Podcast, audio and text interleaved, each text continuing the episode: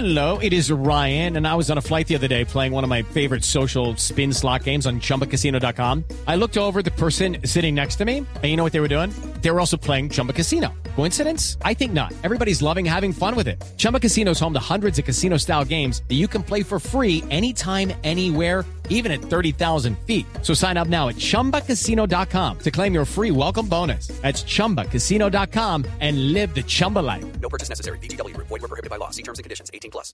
Hoy es la jornada 14 del paro convocado por varios sectores sociales, movilización que de manera dolorosa terminó manchada por la violencia y por la muerte.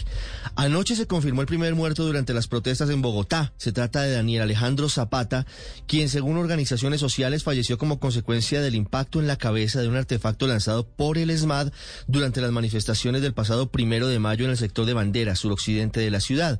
En medio de los enfrentamientos que se, se detonaron violentos anoche, muy cerca de ese sitio, en el portal Américas de Transmilenio, la Secretaría de Gobierno de Bogotá reportó que Diego Palma resultó herido en el pecho por el disparo de un arma aturdidora por parte de un agente del ESMAD y también denunció que su traslado a un hospital se demoró porque los propios manifestantes atacaron la ambulancia que llegó a atenderlo.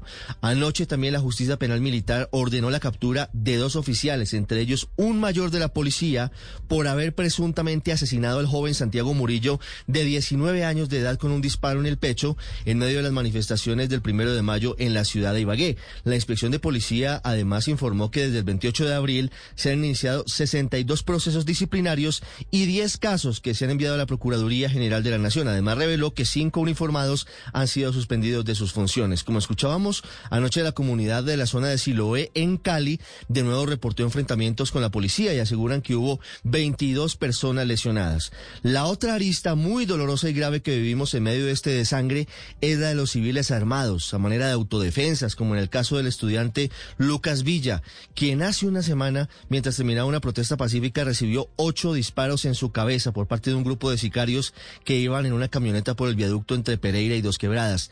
Lucas Villa murió murió en la madrugada de hoy. En medio de la falta de claridad y de prontitud por parte de la Fiscalía para entregarle al país las cifras concretas de la violencia que hoy recorre muchos lugares de Colombia, la cifra más reciente la entregó Human Rights Watch a través de su jefe para las Américas, José Miguel Vivanco, quien anoche dijo que ha recibido denuncias de 46 muertes en las protestas, 13 de ellas relacionadas con las manifestaciones, 12 manifestantes y un policía.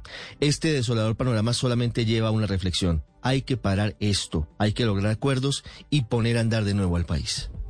With lucky landslots, you can get lucky just about anywhere. Dearly beloved, we are gathered here today to. Has anyone seen the bride and groom? Sorry, sorry, we're here. We were getting lucky in the limo and we lost track of time. No, Lucky Land Casino, with cash prizes that add up quicker than a guest registry. In that case, I pronounce you lucky. Play for free at LuckyLandSlots.com. Daily bonuses are waiting. No purchase necessary. Void where prohibited by law. 18 plus. Terms and conditions apply. See website for details.